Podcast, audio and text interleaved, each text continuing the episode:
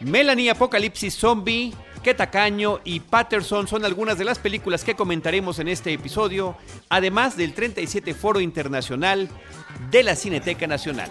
El cine se ve, pero también se escucha. Se vive, se percibe, se comparte. Cinemanet comienza. Carlos del Río y Roberto Ortiz en cabina. www.cinemanet.com.mx es nuestro portal, es un espacio dedicado al mundo cinematográfico. Yo soy Carlos del Río y les saludo desde Anchor Sound a nombre de Paulina Villavicencio, de Uriel Valdés y saludo con gusto en esta mesa a Deidali Gómez. ¿Cómo estás? Deidali, Diana Gómez, Diana Gómez, alias Deidali. Sí, exactamente. Hola, muy bien, gracias y un placer de poder estar con ustedes, Roberto y Carlos, nuevamente. Muchas gracias, Diana. Y también está aquí, por supuesto, colega, amigo, cofundador de Cinemanet, Roberto Ortiz, que hoy, hoy es nuestro personaje protagónico. Pues comencemos, Carlos. Muy bien, Roberto. Vamos a lo que vamos. ¿Qué te parece si arrancamos con la película eh, que se llama aquí en México Melanie Apocalipsis Zombie, una cinta del Reino Unido de 2017 que en su idioma original se llama The Girl with All the Gifts, la chica con todos los regalos. Sí, esta es una película que llama la atención porque eh, no es que sea radicalmente diferente a otras, pero me parece que tiene elementos que eh, pueden ser muy atractivos para el espectador de estas cintas de zombies que eh, se han vuelto un platillo preferido por, por una buena parte del público que asiste a las salas de cine, a tal punto que en la Ciudad de México, pues hasta hay una marcha anual de zombies, es decir, de personas que se visten, que tienen los atuendos propios de los zombies con los maquillajes debidos. Aunque yo veo marchas diarias y parecen zombies, pero tú te refieres a las que sí están personificados zombies. Sí, es que caracterizados. Claro, es que tú te estás refiriendo efectivamente a lo que a veces ciertas ah, buenas películas de zombies sugieren con respecto al comportamiento actual moderno de la humanidad.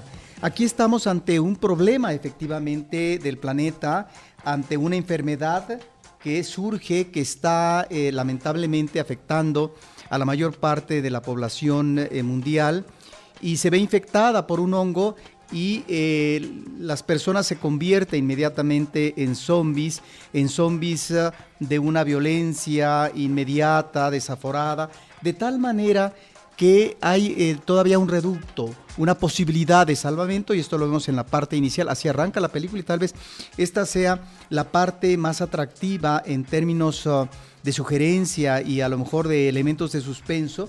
La, primera parte de, la cinta, no sé si un tercio, se desarrolla en interiores eh, precisamente es un campamento militar donde están investigando, pero también están recibiendo aleccionamientos eh, un grupo de niños, porque pareciera que estos seres infantiles que han sido infectados podrían ser eh, elementos de investigación para eh, lograr encontrar una especie de suero, de vacuna que pueda curar a la humanidad de esta infección. Porque estos niños infectados eh, no se convierten eh, automáticamente en estos zombies que manejan un comportamiento automático, sin conciencia, eh, de exabrupto irracional, sino que son niños que, por ejemplo, tienen clases que eh, pueden tener sensibilidad, pensamiento, inteligencia, como los demás seres humanos. De tal manera que ahí está el centro de la historia y cómo el devenir, las circunstancias van a obrar en un sentido contrario o de una afectación eh, lamentable hacia ciertos personajes. Bueno, ahí está esa premisa. Me parece que es una película interesante y que en estas clases iniciales eh, que tienen estos niños donde sobresale, donde sobresale un personaje infantil que se llama Melanie, que es toda una revelación también actoralmente. De hecho, ella recibe un premio por mejor actuación en un festival de cine fantástico ella es, eh, creo que el, personaje atractivo que de alguna manera eh, nos está remitiendo, Carlos Iriana, a la posibilidad de cómo la inteligencia humana pueda todavía mantenerse, pueda resurgir y lograr un salvamento no sé si de último minuto, pero finalmente eh, lograr superar los problemas de la humanidad ante esta infección terrible. Y de tal forma que ahí está esta apuesta que me parece ingeniosa y que en estas clases, decía yo, iniciales que tienen estos niños, la maestra hace una alusión a la caja de Pandora donde efectivamente se desencadenan los males del mundo, se abren, ¿verdad?, estas presencias demoníacas, pero muy al fondo de esa caja se puede encontrar la esperanza. Y creo que esta metáfora sirve para lo que va a ser el comportamiento, la relación de este personaje infectado infantil con los otros seres que están tratando de lograr el salvamento. Es una película interesante, es una película que no apela, como en otras de zombies, a la pues al manejo de los efectos especiales, de la inmediatez visual eh, fuerte, impactante, Creo que gradúa muy bien su suspenso. Es una película narrativamente muy, muy atractiva y ahí están, creo que, los valores de la cinta. Eh, la película está protagonizada por Gemma Arterton, que es esta actriz inglesa que tiene un acento de verdad espectacular, me encanta. Yo la vi por primera vez en una película de James Bond. Y, también está Glenn Close en el reparto de esta película, Roberto. Sí, que llama la atención, ya es eh, una actriz veterana. Veteranísima. ¿Quién iba a decir esta mujer de sensualidad radiante? En aquella película de relaciones peligrosas. Pero veterana en el mejor sentido de la palabra. No, no, veterana en el mejor sentido. O sea, sigue, sigue entregando muy buenas interpretaciones. No, sigue entregando muy buenas interpretaciones, pero perdón, el físico efectivamente es una mujer rolliza, ya veterana. Sí, yo me obsesiono por ver cómo la gente, los actores sobre todo, que son los que vemos en pantalla, cómo van evolucionando a lo largo de las años. La película es del año pasado, estuvo nominada en este 2017 para los premios BAFTA para ópera prima o debut de algún escritor o productor eh, allá en los premios ingleses. Mike Carey, que es el guionista eh, y eh, además el autor de la novela en la que está basada la película, recibió esta nominación, así como por parte de la producción Camille Gattin. Así que bueno, también es una película que en estos términos también ha llamado la atención. La película The Girl with All the Gifts en su título original y aquí con nosotros para nosotros, para el público mexicano de habla hispana, Melanie Apocalipsis Zombie. Por otra parte, eh, eh, Diana y Roberto, de parte de Francia, nos llega la película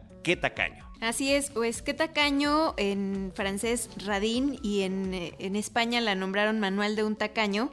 Es una película dirigida por Fred Caballé, espero haberlo dicho bien. Eh, pues él es fotógrafo, es una persona que comenzó trabajando como fotógrafo en el mundo de la moda, es guionista de varias películas y bueno, este es su cuarto largometraje como director.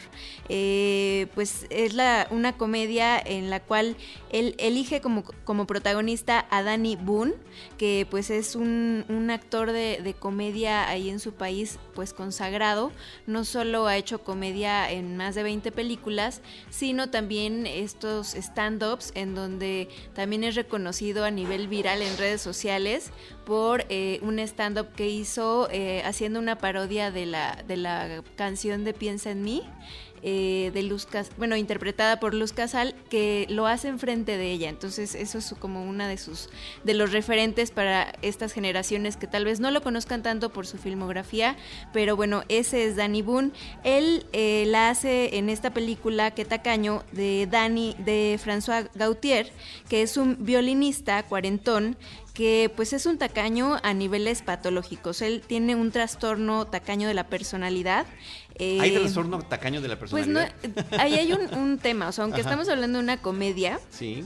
Eh, pues que sí tiene chistes muy vigentes, que hacen incluso referencia al resplandor de Kubrick, eh, que tiene chistes, eh, pues creo que muy bien diferidos a lo largo de, toda la trama. Em, pues digamos que sí existe, pero es más notado eh, este trastorno de la gente que gasta mucho, ¿no? Eh, que incluso hay series en Discovery Health donde dicen estos eh, compradores compulsivos y los meten a una, los someten a un régimen para que dejen de gastar y se den cuenta por qué están gastando. Bueno, esta película es lo contrario, es una persona que no le gusta gastar en luz, no le gusta gastar en papel, no le gusta gastar casi ni siquiera en, en su transportación, ¿no? Entonces, pues su rutina, digamos que siempre es la misma hasta que se encuentra en dos situaciones inesperadas. La primera es la aparición eh, de una violonchelista que, de la cual se enamora, que toca con él en, la misma orquesta y de una chica de 16 años llamada Laura, pues que es su hija, ¿no? Ellas dos lo van a llevar a, enfrentarse con, esta pues eh, patología que él tiene, que no le deja socializar con, ni con sus vecinos, ni con sus compañeros del trabajo. O sea, aunque es una persona talentosa, eh, pues la gente lo ve mal por ser tan tacaño, ¿no? Entonces, incluso eh, pues hay ahí leyendas en su vecindario que donde le demuestran su, su poca simpatía que le tienen. Eh, y, él es, también parece ser un tacaño a nivel, pues también espiritual, ¿no? Porque no, como que de pronto tiene actitudes donde parece que no le importa si la gente lo ve bien o mal. Él también en ese sentido no se compromete con, con los demás.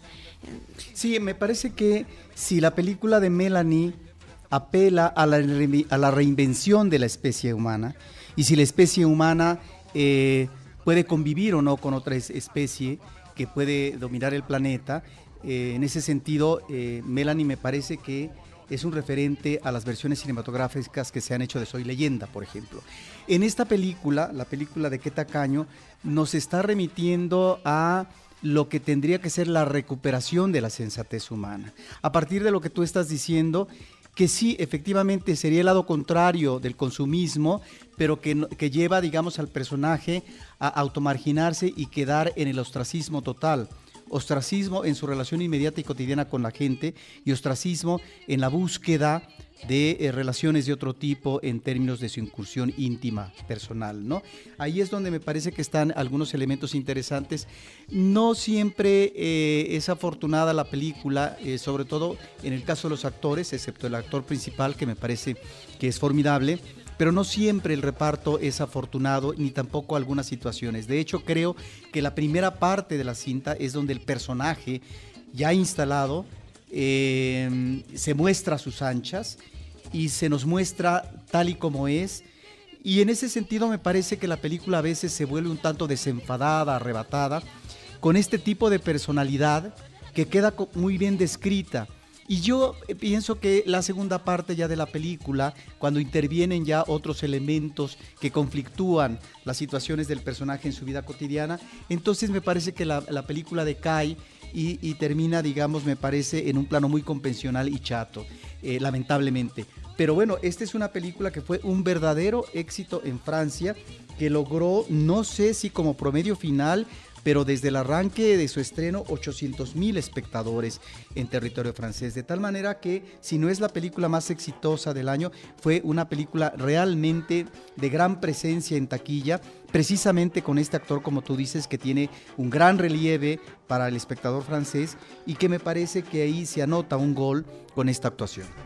El título original, como mencionó eh, Diana, Diana es, bueno, se escribe Radín, uno quizá diría Gadán, y la traducción literal significa avaro.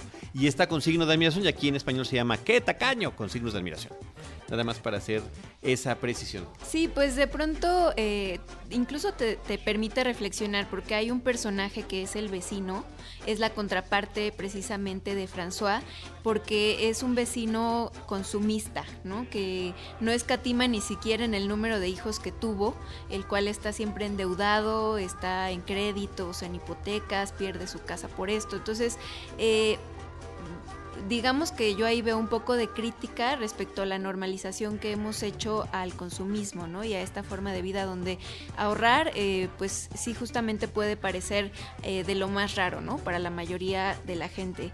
Eh, pues también esta es una película que no puede ver en familia, pero que como tiene subtítulos, pues sí, los más pequeños pues no van a poder ver. Creo que el éxito tiene que ver con eh, cómo muchas personas se pueden, no, no sé si se puedan identificar, pero sí pueden ver eh, a, otras personas que conocen que, conocen que son tacañas, pues en la conducta de este hombre que, lo lleva al extremo, ¿no? Y que esa es, la, la parte de la comedia en esta película. Sí, yo espero que lo que tú estás diciendo, que me parece interesante, no se vincule con una, pretensión de la película en un sentido aleccionador que me parecería desafortunado por parte de, de, la dirección. Sin embargo, me parece que sí están estos elementos que estás aludiendo tú, que no solamente eh, tienen que ver con el consumismo y el afán materialista de la sociedad actual, sino que tiene que ver, me parece, y ahí es donde estos ingredientes humorísticos funcionan,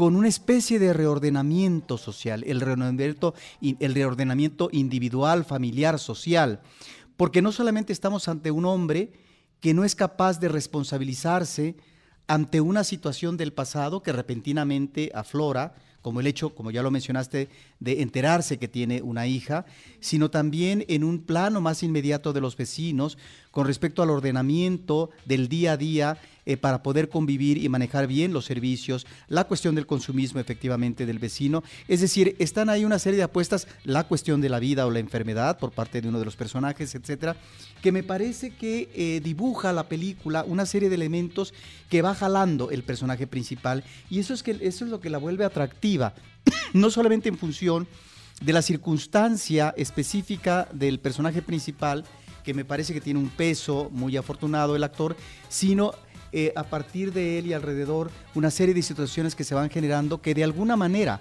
están dibujando situaciones del mundo actual y conflictos de la realidad actual. Pues ahí está la película Qué tacaño de Francia. De ahí nos vamos, Diana y Roberto, a la película Patterson, que viene fresquecita del 37 Foro Internacional de la Cineteca Nacional, escrita y dirigida por Jim Jarmusch y protagonizada por Adam Driver. Esta es una película que nos presenta un personaje que es un chofer de autobús de transporte colectivo urbano en una ciudad que se llama Patterson, que está en Nueva Jersey, allá en Estados Unidos. Y lo que estamos viendo a lo largo prácticamente de una semana es su rutina diario. Que si ustedes decían que este personaje de qué tacaño tenía una rutina, bueno, creo que no hay forma de que le gane a la forma en la que el personaje de la película de Jim Jarmusch, eh, interpretado por Adam Driver, maneja su vida. Él empieza desde su mañana, despertándose además, algo que me llama mucho la atención, con su reloj biológico. Eh, este es el arranque de la película, no, él simplemente se levanta, ve y cada que se levanta es prácticamente la misma hora, su desayuno, su trayecto al trabajo, eh, la convivencia que tiene con su pareja, que ahorita es un personaje del que hay que hablar después, pero como todo Roberto y Diana está perfectamente bien eh, esbozado, camina por, los, por las mismas calles, los mismos pasillos, saluda y se despide de las mismas personas. Conduce su autobús también de una manera rutinaria, hace su pausa para tener un eh, esparcimiento, digamos, en términos de contacto con la naturaleza. Hay una cascada por allí que a él le parece fascinante, pero lo interesante de todo este asunto de, esta eh, mundanidad que vive, esta cotidianidad de este personaje, es de la monotonía, es sobre todo el tema de que él está interesado en la poesía. Y él hace su poesía a partir justamente de todos estos momentos y situaciones de lo más convencional eh, y cotidiano.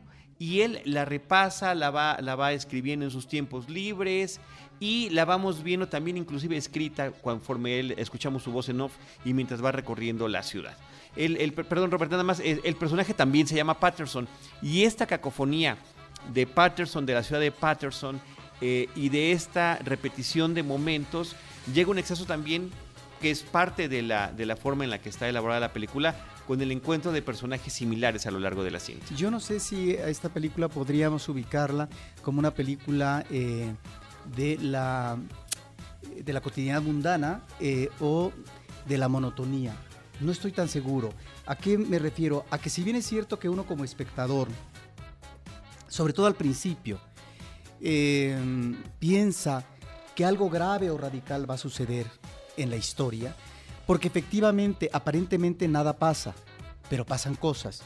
Y en esta apariencia de eh, no cosas extraordinarias en la cotidianidad de este personaje, pues uno al principio piensa que algo, un exabrupto tiene que suceder, como por ejemplo lo que se refiere a su mundo poético, que más adelante vamos a ver que si sucede algo, o por lo que se refiere a su relación que en principio pareciera eh, congeniada, muy bien cuajada, etcétera, pero que algo podría devenir ahí en términos de crisis o desgarramiento. Y no sucede así. Lo que vemos es la cotidianidad y me parece que es lo más apreciable de esta película de Jarmusch, muy posiblemente de lo mejor que él ha hecho en los últimos años. Es una película que nos remite a eso, a lo que es la vida de una persona con su pareja amorosa en su casa, con su perro, en su trabajo, en eh, lo que es el intento de realización creativa, eh, esbozando algunos ah, parlamentos eh, de lo que va a ser un poema, etc. Y eso me parece que es lo que vuelve a esta cinta en una cinta de una gran atracción, porque no es el drama centrado que alguna vez o en algún momento va hacerse patente en la película, ni, muchos, ni, mucho menos. Estas situaciones aparentemente nimias, ¿no? Me parece que son la sustancia de la película. La vida así es, parece recordarnos el director. Es decir, la vida está compuesta por esos pequeños momentos que finalmente, sí, son rutina, pero en donde eh, cada uno en la vida puede manejarlos de tal o tal manera. Eso es lo que, lo, que me parece sumamente apreciable, que el director logre conformar eh, en, esta vida cotidiana del, del personaje, y ahí es donde me parece que está uno de los grandes logros de este director pero sobre todo en que este personaje y nosotros junto con él a lo largo de la película encontramos hasta en los detalles más simples de la, de la vida el arte, que es lo que él trata de expresar todo el tiempo.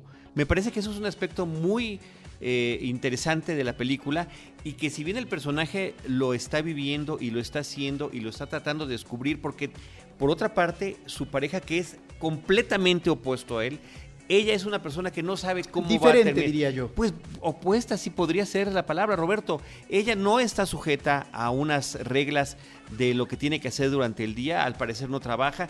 Ella se expresa en arte, lo puede hacer desde pintando la casa, pintando las, eh, las eh, o preparando las, realizando cortinas o preparando comida. No, eh, yo digo que no puesta en términos de simetría de pareja. Es decir, es una persona que aprecia la labor poética de, su pareja amorosa. Sí, no, la, la aprecia, la respeta e inclusive la promueve pero en términos de personalidad son muy distintos estos dos personajes. Son absolutamente distintos. Entonces me parece que esa es una parte que está eh, muy bien manejada en la película y en, y en particular Adam Driver me parece que está sensacional en este papel.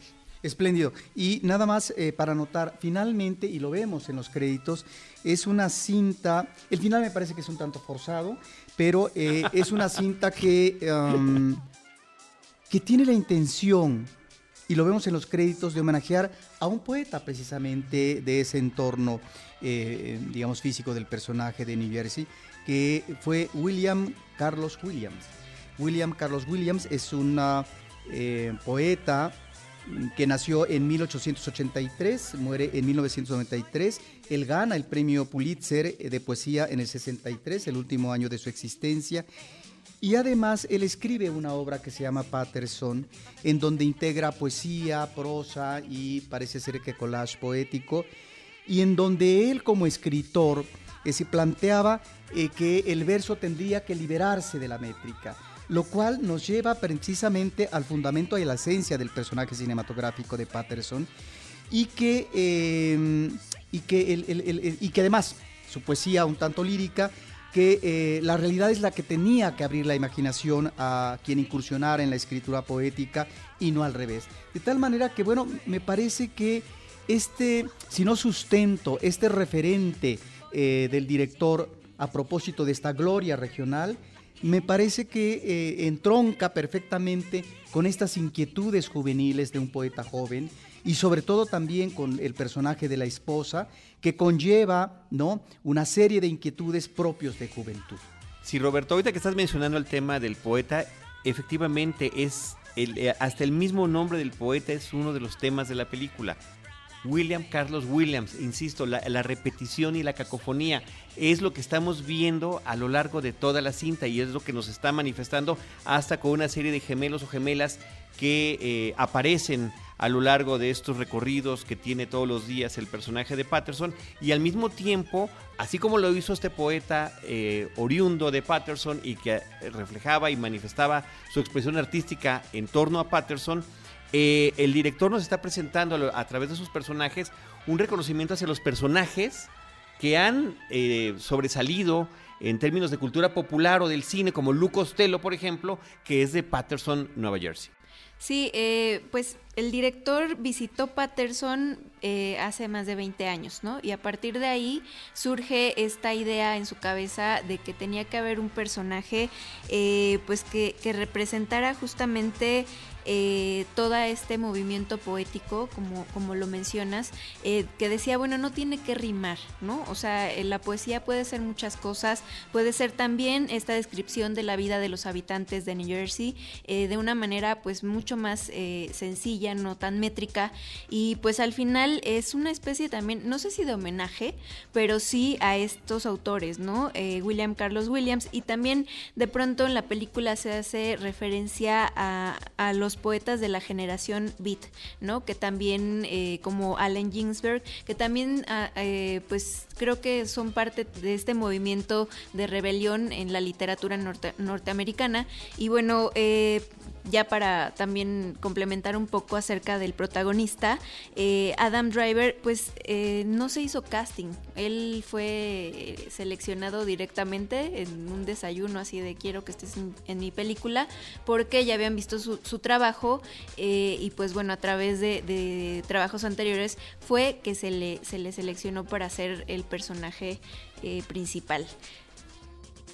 Y agregar que si bien es cierto que no es un personaje humano, aparece ahí un perro que es una delicia en la película. sí, cómo no. Lo puedes amar o lo puedes odiar. Y sobre todo están increíbles los cuadros del perro, hay que poner atención, los cuadros del perro que están colgados en la casa de Patterson. También hay una curiosidad, hay una niñita que aparece en la película que tiene como unos 10 años, a la cual eh, se le acerca este poeta conductor de autobús. Es la mejor escena de la película. Es la mejor escena de la película. Ella le, tiene un diario en el cual eh, escribe poemas, porque ella también es poeta, y recita un poema. Bueno, este poema lo escribió el director que, ah, cuando era joven pues también tenía estos deseos de, ser escritor, ¿no? Entonces es un dato ahí curioso. Mira, hablas de una buena escena y también hay otras escenas sumamente disfrutables como esta incursión nocturna por parte de este personaje principal masculino en un bar, donde se suscitan algunas cosas que aparentemente no nos dicen nada, pero también dicen mucho con respecto al acontecer amoroso en el caso de un chico enamorado, obsesionado de una persona y en lo que eso puede derivar. Es decir, ahí está también el pronunciamiento pasional o el fracaso del mismo. Que también se ve reflejado en el bartender de ese mismo bar en el que está en la barra, que también es un personaje muy interesante. En fin, está plagada de detalles, ah, o como lo son, que a mí me encantaron también los detalles cuando él va manejando en el autobús y para la oreja para escuchar las pláticas de los pasajeros. Me parece que son sensacionales y por supuesto me reflejo porque es una cosa que yo he hecho toda la vida, además de que termino armando historias de la gente que está a nuestro alrededor. Bueno, ahí está Patterson de Jim Jarmusch. Roberto estuvo en, la, en el 37 Foro Internacional de Cine de la Cineteca Nacional. Eh, ya entra ahora en cartelera comercial, Diana. Pero Roberto, podemos seguir platicando de películas que siguen en el foro, como puede ser, por ejemplo, La Libertad del Diablo del documentalista mexicano Everardo González. Sí, este es una, un documental que llama mucho la atención al público, eh, es impactante que inclusive me han platicado, a mí no me tocó en la función casi llena que hubo en Cineteca Nacional, me dicen que a veces la gente eh, se sale porque no soporta la dimensión dramática de la cinta. ¿Y de qué trata? Bueno, pues a todos los personajes eh, del documental eh, son enmascarados, vemos efectivamente su cuerpo, pero su rostro no podemos identificar su identidad total porque están cubiertas por una máscara. ¿Y a quiénes vamos a ver en esta cinta? Vemos a víctimas y victimarios de la delincuencia organizada, específicamente del narcotráfico. De tal manera que en el caso de las víctimas, pues lo mismo vemos a unas hijas que hablan de cómo eh, se llevó la policía a la madre, una madre que desapareció del mapa y que hasta el momento no han encontrado, o una madre que eh, de manera incansable busca a un, hijo, a sus hijos, y finalmente creo que los encuentra, de tal forma que eh, está esa parte de las víctimas, pero también está la parte de los victimarios, es decir, un um, ex soldado, eh, o, no sé qué grado tenía, pero que ha desertado del ejército y habla de las atrocidades que comete el ejército, y al mismo tiempo eh, también vemos a sicarios, es decir, estos personajes que desde muy jóvenes, ¿no? Eh, con un dinero que finalmente nunca han visto en sus vidas, pueden matar una, dos, tres, las personas que finalmente les determinen. Y ahí es donde de repente está el elemento estrujante. Me parece que es un documental eh, importante en la trayectoria de Berardo González, que se está convirtiendo en uno de los documentalistas ah, interesantes del cine mexicano, sobre todo con aquella que me parece sigue siendo su mejor película, Los Ladrones Viejos, eh, película sobre la cual lo entrevistamos en alguna ocasión en Cinemanet. Hay una situación que a mí no me convence del todo del documental, que es ah, en las preguntas que escuchamos en off por parte del director, el director por supuesto no sale, no es que condicione la respuesta, pero esa pregunta lleva a veces a que eh, eh, ciertos personajes, sobre todo los victimarios, no eh, tengan que responder de acuerdo a esa inquietud de la pregunta, ¿no? Como no tanto como que estén inducidas, no, sino que finalmente a veces por acto reflejo quienes contestan eh, tienen, digamos, que manejar una justificación. Por ejemplo, decir efectivamente yo no tengo alma, eh, digamos, después de estas atrocidades eh, que implica el crimen de matar a una o dos personas, o por ejemplo, ¿te conmueve o no matar niños? Y bueno, la respuesta es, pues sí, lo lamentable es matar niños, porque los niños sí, etcétera, bla, bla, bla. Esto no le quita ni mucho menos valor. Es una inquietud que a mí me queda como espectador y en donde me parece que ahí está en este inicio y en este cierre de las víctimas, en donde vemos eh, la situación de inquietud, de desesperación, de impotencia de, de, de, las hijas cuando se llevan a su madre y al final me parece que cierra no tanto como esquema melodramático, pero sí con esta cuestión de eh, mujeres llorando. Pero ahí está, efectivamente, un documental donde entrañó un riesgo para el director. ¿no? Nos platicaba recientemente un colega de cine que eh, parece ser que algunas escenas Everardo González tuvo que filmarlas en Estados Unidos ante el riesgo que conllevaba él por eh, hacer este tipo de entrevistas y que durante la filmación él tuvo guardia personal porque, eh, digamos, esto, incursionar en estas situaciones del narco es efectivamente un riesgo que en este caso se le podía presentar a él como cineasta y que ahí es donde encontramos esta situación firme de un cineasta eh, que a lo mejor no es, que no mida los peligros, pero que finalmente eh, tiene necesidad de abordar situaciones candentes del país y que, pero eso implica un riesgo como lo ha significado en la prensa escrita el, que muchos periodistas hayan sido asesinados, estén desaparecidos, porque están abordando esta situación de la delincuencia organizada. Y eso precisamente nos lleva a que la película previa de Berardo González, El Paso, que eh, se exhibió, se sigue exhibiendo en Cineteca Nacional, nominada precisamente El Paso como mejor documental, nos recuerda precisamente esta situación dramática que vive el país. ¿A qué se remite el paso? Se remite a aquellos periodistas que por ser amenazados de, muerte, eh, tienen que buscar asilo en Estados Unidos o en Canadá y todo el periplo que significa, si son solos, bueno, a lo mejor ahí eh, eh, es más sencillo, pero si hay una familia de por medio, ¿qué significa trasladarse a otro país, perder la identidad en su país, eh, búsqueda de trabajo y qué tipo de trabajo van a tener? Bueno, de esto trata el paso, es decir, ahí está un director que en el documental no, no este, sigue poniendo el dedo, el dedo en la llaga con esta realidad tremenda en la actualidad mexicana. ¿Por qué se sale la gente entonces? ¿Qué es lo que no en el caso de la película, por, por lo fuerte que, significa estar escuchando. En La Libertad del Diablo. En La Libertad del Diablo, eh, estos testimonios, no solamente de las víctimas, sino también de los victimarios, porque eh, vemos más de un sicario eh, que hablan, es decir, que han asesinado a, a tantas personas y que finalmente es un trabajo, que tiene una buena remuneración y uno de ellos platica precisamente cómo su primer asesinato se da en una calle con un hombre que está en un balcón, al que asesina, sale corriendo, se sube al carro y cuál es su premio, cuál es su pago. Bueno, pues un carro, no sé si último modelo, y que esto para un joven pues es realmente un premio extraordinario. Es decir, esta situación de la mentalidad de un joven que cambia digamos, eh, totalmente su condición, su, su, su, condición, su conducta, precisamente por la avidez material, esta situación de confort material que nunca ha visto en su vida y que precisamente ya se observaba en, en, ¿cómo se llama?, en estas realidades colombianas y en una película como La Virgen de los Sicarios, a propósito del vínculo de unos muchachos que se vuelven sicarios en, el, en, Colombia con un hombre ya mayor y todo lo que esto implica en términos de riesgos, de peligro y demás, y de desarraigo y de falta de identidad, porque lo que la película precisamente La Virgen de los Sicarios nos muestra, muchos años antes de que supiéramos de la delincuencia organizada en México y de esta presencia de sicarios muy jovencitos, que pueden arriesgar su vida, bueno, estaba esta, eh, eh, este sentimiento de orfandad en esta película, que me parece que ahí está, digamos, esta descripción en una cinta de ficción que en algunos momentos en estos uh, victimarios no observamos en la película de la libertad del diablo.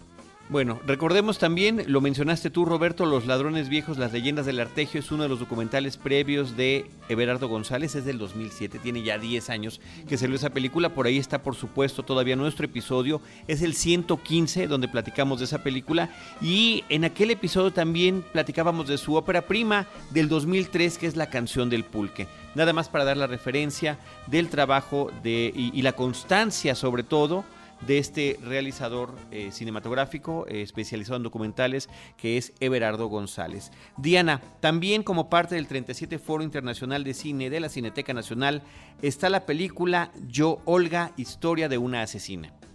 Sí, así es, es una historia basada en pues la realidad de los años 70 en donde una chica, una joven llamada Olga Ebnarova, a ver si lo dije bien, eh, pues se vuelve una asesina en masa un 10 de julio de 1973 al eh, pues matar a ocho personas eh, arrollándolas con un camión que ella conducía, porque esa era su profesión, ella era chofer, conductora. Esa es realidad. Esa es la, la realidad.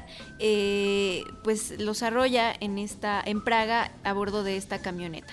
¿No? Esta es la historia, digamos que es como una, biografía en donde se va contando la historia de Olga a partir de que es una niña, de los problemas que ella tiene para, para sentirse parte de la sociedad, acerca de alguna de las, las tendencias o la orientación sexual que ella, ella tiene, que es, eh, es lesbiana, eh, y pues cómo ella va adquiriendo este odio por, por su entorno en Checoslovaquia, que la hace pues tomar esta decisión de vengarse de la sociedad. O sea, ella anteriormente pues deseaba quitarse la vida, pero pues no lo quiere hacer tan simple y pues toma esta decisión, ¿no? Sí, yo no estoy tan seguro si... Eh la película sea biográfica. Me parece que hay elementos biográficos en la cinta y que precisamente esta ausencia eh, de una biografía eh, que cobre vida eh, en términos plenos del desarrollo de un personaje de infancia a juventud, me parece que es lo atractivo también de la cinta. ¿A qué voy? a que es una película em, donde vemos fragmentos de su vida y que por lo tanto em, hay huecos que el espectador no es que tenga que llenar, pero que sí esos fragmentos ubican esta dimensión dramática del personaje. Y eh, este drama efectivamente eh, nos lleva a una situación lamentable de falta de arraigo y de creencia familiar esta ausencia del padre por la que ella pregunta, ¿acaso el padre fue un abusador? No lo sabemos del todo, pero podría uno, em, eh, digamos, no determinarlo, pero pensarlo, ¿sí? Como ausencia, hay como un guiño ahí. O esta madre ausente, aunque está viva, aunque es la que de alguna manera sigue atendiendo, entre comillas, a la hija, y me parece que la cinta con un extraordinario blanco y negro, ahí es donde me parece que se vuelve, no, sé si propositiva visualmente la cinta, pero que me parece que le sienta muy bien. Es decir, este blanco y negro nos remite a una realidad desoladora, porque la, cinta también puede convertirse en una metáfora de la sociedad en ese momento, de una sociedad ah, socialista, eh, del socialismo real, y en donde finalmente tal vez em, es carente de una serie de elementos ahí en el ámbito familiar y social. Por eso es que la película eh, se vuelve muy atractiva, repito, y nos está a lo mejor planteando una sociedad con un régimen insensible, inhumano, injusto.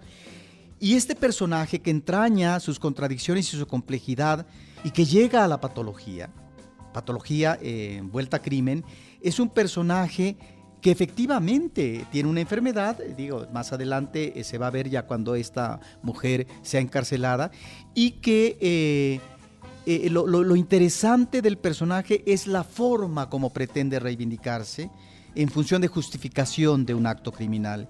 Y ahí es donde me parece que está esta, esta suerte de contradicción entre el acto finalmente consumado y lo que va a ser o no como reivindicación de ella eh, después del acto consumado. Y ahí es donde me parece que estamos ante una situación sumamente interesante porque ella podría apelar a una defensa de otro tipo y no lo hace. Y debemos de considerar que en términos de realidad histórica, esta Olga Hebnarova, no sé si, si también lo diga bien, pues eh, fue la última mujer condenada a muerte en Checoslovaquia. fue ahorcada, ¿no? Además un método pues que en cuanto a derechos humanos eh, pues es, sumamente cuestionado, ¿no?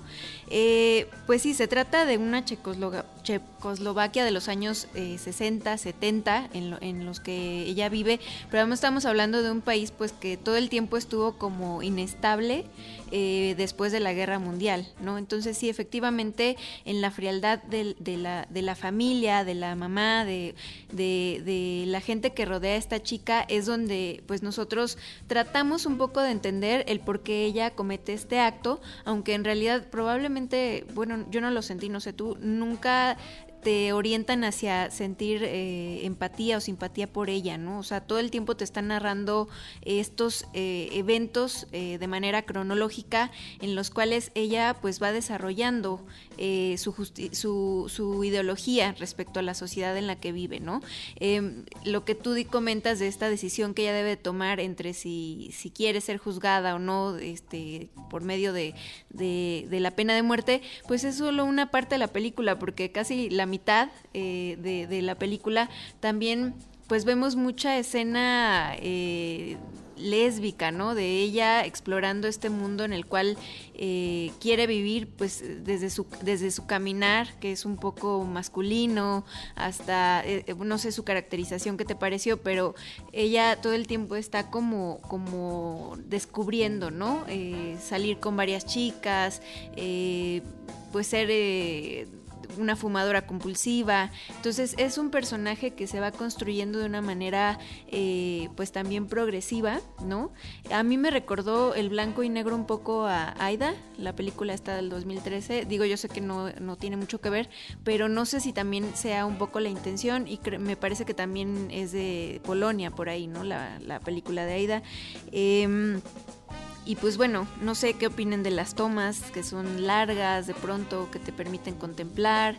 Hay gente que yo veía que respiraba ahí adentro del cine y estaba como un poco aburrida al principio, ¿no? Eh, hasta que llegaban las escenas de sexo entonces, ¿no? Sí, porque es una película en donde vemos este deambular cotidiano del personaje y por lo tanto no hay concesión. Me parece que es una película en ese sentido afortunada porque el director no establece un juicio moral. O los directores, no, no, no, no sé exactamente. Son directores, son dos directores. Los directores eh, no establecen un juicio moral. Y eso es lo importante. Y con respecto, qué bueno que mencionas eh, lo que es su preferencia lésbica, porque ahí está arrojando también esta situación difícil, em, no propiamente de la comprensión social y la aceptación, sino la dificultad para abordar relaciones íntimas sea de la preferencia que sea, y en donde finalmente no la logra ella ajustar convenientemente y esto se torna en eh, una impotencia, en un fracaso, en una frustración, que son estos los elementos que se van acumulando y que van a derivar en una acción, digamos, eh, bastante, digamos, uh, fuerte y criminal pero además vigente, porque pues si, si tú te pones a ver el personaje y, los atentados que ha habido en Francia, en, Times Square, en Berlín, o sea, realmente pues seguimos como replicando un poco también a estos individuos en la sociedad, entonces también esa parte es muy valiosa de esta película. Sí, qué bueno que lo mencionas porque ciertamente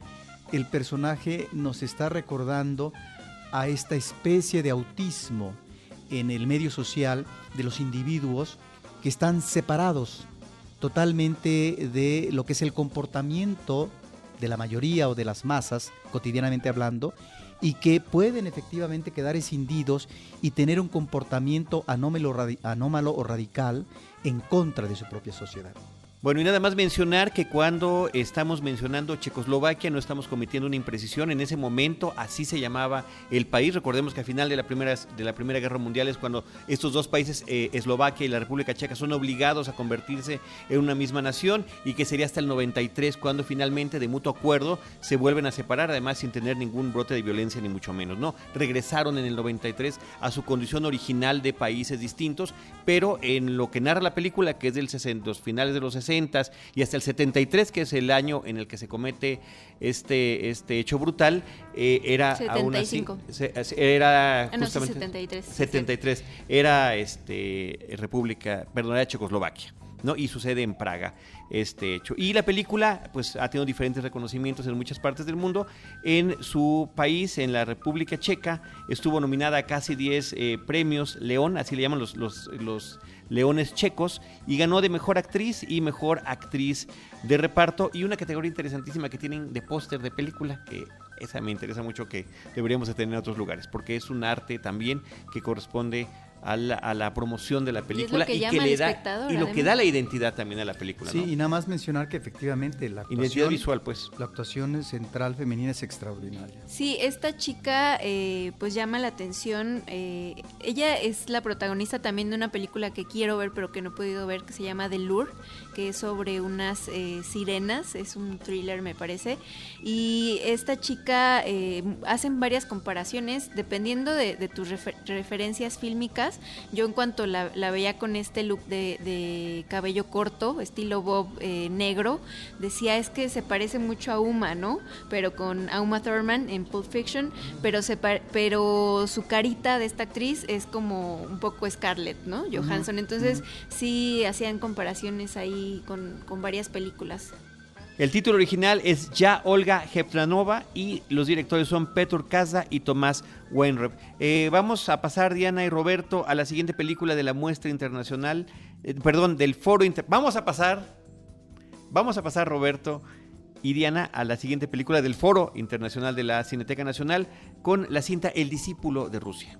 Pues esta película tendría vasos comunicantes con la película de Olga porque también se puede convertir el personaje principal masculino, un adolescente, en referente de una Rusia actual.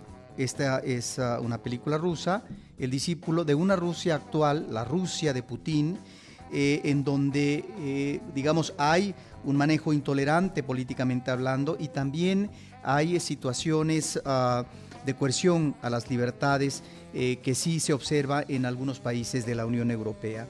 Eh, mientras que vemos que en el caso del personaje de Olga hay un conflicto y que las puertas de este personaje principal se van cerrando, en el caso del personaje adolescente del discípulo que se llama Benjamín, muy bien interpretado, este se convierte en paladín de la ortodoxia cristiana y que pone en crisis a los valores eh, evolucionistas de la maestra eh, de, biología, ¿no? Entonces ah, encontramos ahí elementos diferentes de ambos personajes, pero que nos va llevando a una misma situación eh, grave, difícil y que repercute negativamente en la sociedad o en el entorno inmediato estudiantil, como es en el caso del discípulo.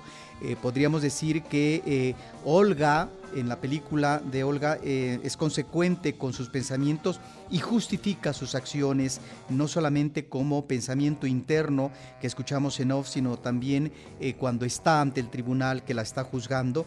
Y en el caso de Benjamín, del discípulo es un perfecto manipulador, sobre todo en la parte final de la cinta, y que esta manipulación le va a servir para justificar sus acciones, eh, en donde estas acciones pueden atropellar sentimientos y la dignidad del ser humano. No importa que esto se dé si finalmente logra sus objetivos. Y me parece que ahí estamos ante un personaje sumamente interesante. Es la intolerancia a partir de la religión y que en ese sentido es una película El discípulo de gran actualidad con respecto a estos atentados terroristas y demás que vemos en otro orden de religión eh, eh, con el Estado Islámico. Es decir, cómo esta jerarquización, en este caso de los principios de la Biblia, llevan a una interpretación equivocada, no la tergiversada, eh, de eh, lo que digamos puede ser la realidad humana social. De tal manera que este personaje me parece que es eh, sumamente interesante y que está muy bien descrito en esta película de Kirill Serebrenovich, basada en una pieza teatral de Marius von Mayenburg. Kirill Serebrennikov es el, nombre de este realizador, Roberto, y este hombre se llevó el premio François Chalais en el Festival de Cannes del año pasado, un premio que se prema a películas que tienen un contenido en torno al, tema del periodismo. Sí, sí, sí, es eh, realmente una película sobresaliente. Qué bueno que la veamos en México en el contexto de un foro internacional de cine, porque me parece que ahí están películas como Algo del Discípulo, que están eh, a partir de personajes, de personajes, digamos, eh, únicos, uno que tiene que ver con la realidad, otro que tiene que ver con una pieza teatral, eh, sobre cuestiones palpitantes en el mundo actual del ámbito internacional. El discípulo Muchenik, su título original. Y Roberto, continuamos ya por último con la película eh, del foro que es Abril y el Mundo Extraordinario. Sí, esta es uh, una película de animación de dos directores, eh, de Francia, Bélgica y Canadá como coproducción.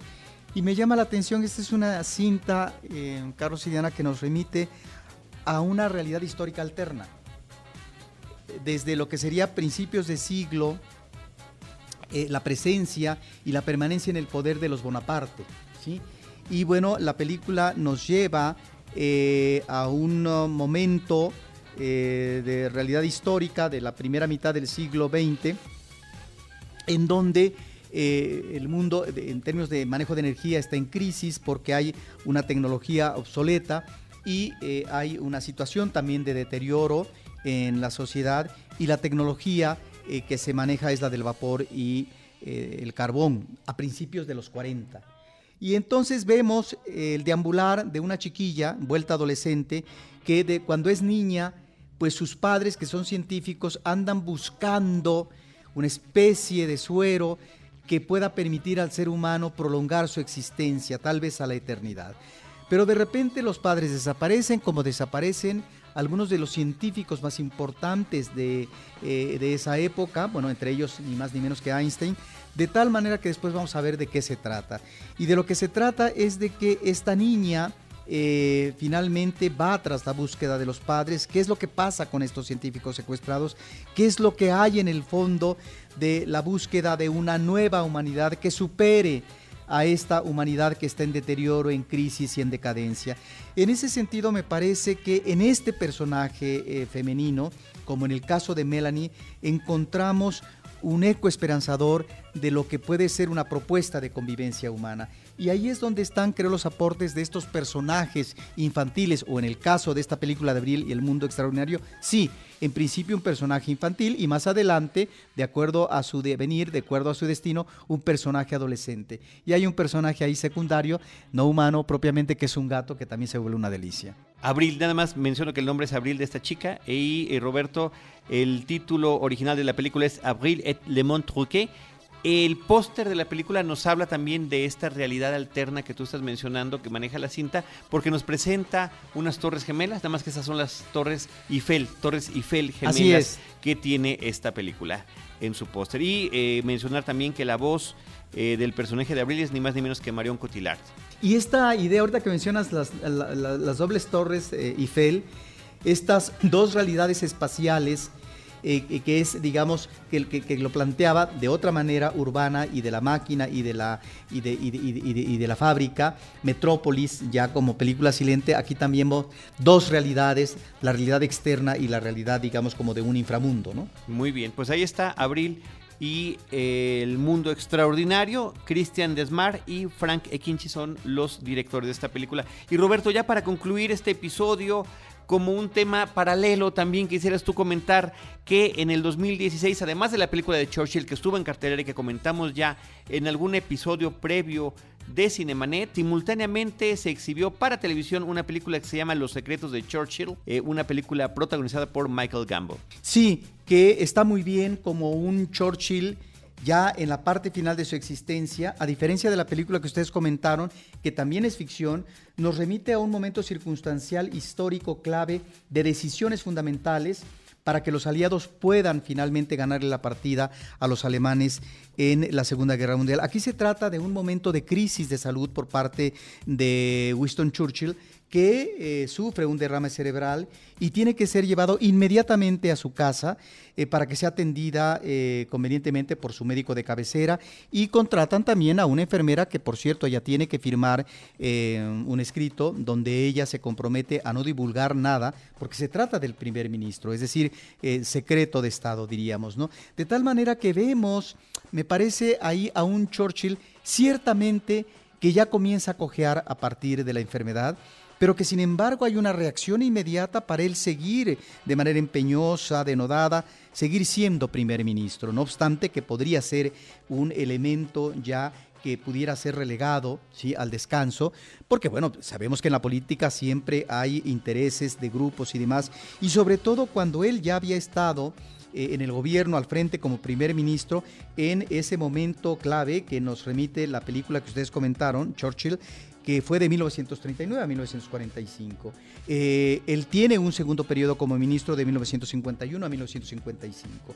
De tal manera que ahí es donde se presenta esta crisis y me parece que es sumamente interesante ver a tres piezas fundamentales en esta cinta de manera protagónica. Por un lado Churchill, que es un hombre de energía, de inteligencia, un gran intelectual, pero además un hombre de Estado, pero un hombre que domina todo está también la presencia de la esposa, que es una mujer que tiene que apechugar en todo momento. Es decir, una mujer en donde hay en un momento en la película un cierto cuestionamiento sobre qué ha, eh, decir, cómo ha manejado su vida. Es una vida que ha acompañado al líder, que ha acompañado al hombre, al esposo, en momentos sí fundamentales, porque hay que recordar que Churchill también tuvo eh, situaciones de depresión y ahí estaba siempre a su lado eh, su esposa. Es decir, momentos de crisis, sí, en donde también eh, esta fortaleza femenina tiene que estar acompañando al hombre, es decir, pero que el hombre pone en primera instancia los intereses del Estado que los intereses eh, que pueden ser familiares. Y también está, me parece, este personaje eh, en un plan secundario, pero que cobra relevancia cinematográfica, que es la enfermera, porque finalmente es una mujer que se está debatiendo sobre si tiene que ir ella con su, con su próximo esposo a, a otro país o quedarse en ese trabajo que, eh, en donde ella se realiza profesionalmente, que es ser enfermera, y que la contratan precisamente porque ella ha estado ante casos de enfermedad terminal o ante la presencia de la muerte, que ella tiene que estar en esos últimos momentos ante un paciente de esta naturaleza.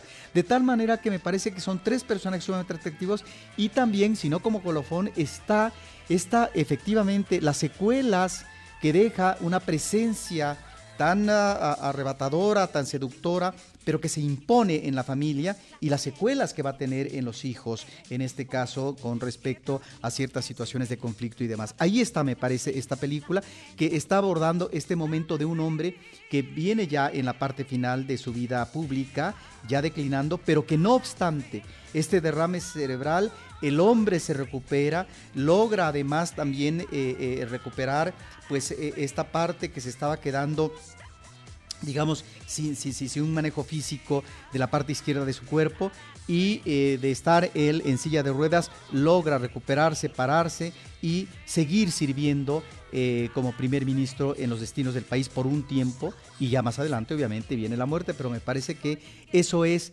lo interesante de estas películas que nos van agregando datos a personajes históricos impresionantes eh, que a veces desconocemos eh, estas ah, no aparentes minucias, sino estas partes de la vida. Recordemos también que Churchill, y aquí vemos esta parte creativa de él, no en la esfera política, vemos eh, una escena, él era un hombre que pinta, pintaba sobre todo paisajes, bodegones de corte impresionista.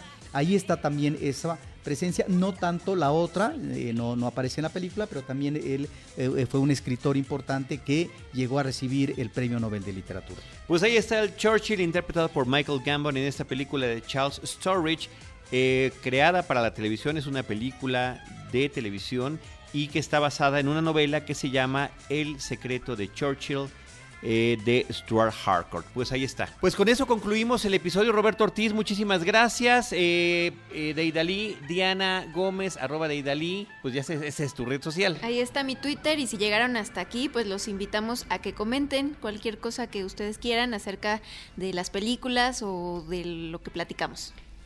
Nuestras redes sociales, arroba Cinemanet en Twitter, facebook.com diagonal Cinemanet. Cinemanet1 en Instagram y Cinemanet1 también en YouTube. En cualquiera de esos espacios, nosotros les estaremos esperando con cine, cine y más cine. Cinemanet termina por hoy. Más cine en Cinemanet.